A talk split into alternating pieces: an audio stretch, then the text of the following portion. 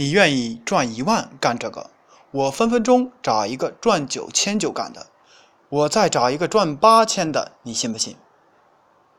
最后，无论你是送快递的还是摆摊的，无论你是卖肉夹馍的还是搞 IT 的，你都会被拉到一个门槛平均收入，因为 IT 需要学习，赚的多一些；快递比较辛苦，赚的比 IT 少，可还是比打扫卫生的多一些，就是这样。那么，到底怎样从第一种人进化到第三种人？第一步。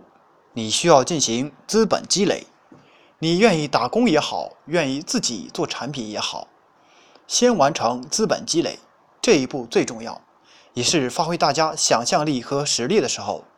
摆地摊、开淘宝、做网站、做 APP、炒股票、海外代购、开设计工作室、买肉夹馍、给幼儿园摄影等等等等，没有最好，只有更好。一句话。这步就是出卖你的个人资源，就看你卖不卖上价了。多学习吧，即使不为了文凭；多辛苦吧，只要不是出卖健康。第二步，善用资本，用资本赚钱。怎么用资本赚钱？如果你家开了个小饭店，每个月能赚一万，但是需要个厨师。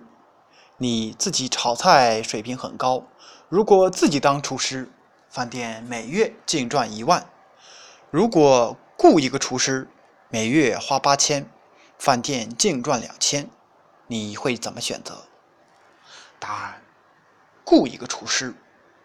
这样，你只要能用每月一千利息的贷款，再盘下一个饭店，那个饭店也能净赚一千了。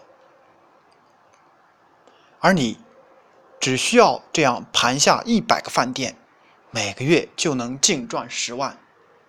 而你这时却在国外旅游，成了第三种人。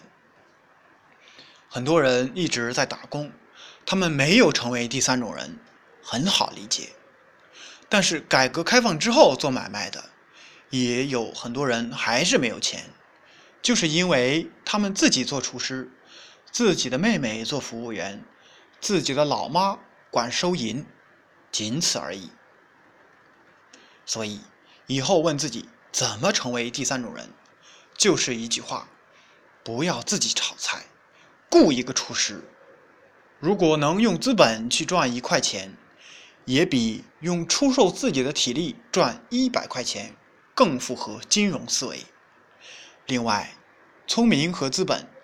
如果你只具有其中一点，记得要找只有另一点的人去合作，他们也在等着你。再另外，即使是具有同样特点的人，其财富也是有差别的。同样出卖自己劳动力或者具有同样资本的人，其付出的脑力、体力不一样，所获得的收益也是不同的。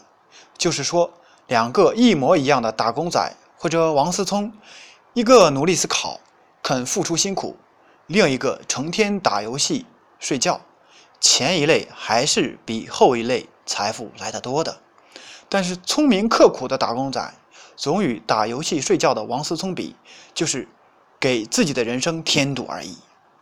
同时再强调一点：如果你是个普通人，或者自认是个普通人，但是又有上进心，不如务实一点。脚踏实地的往前走。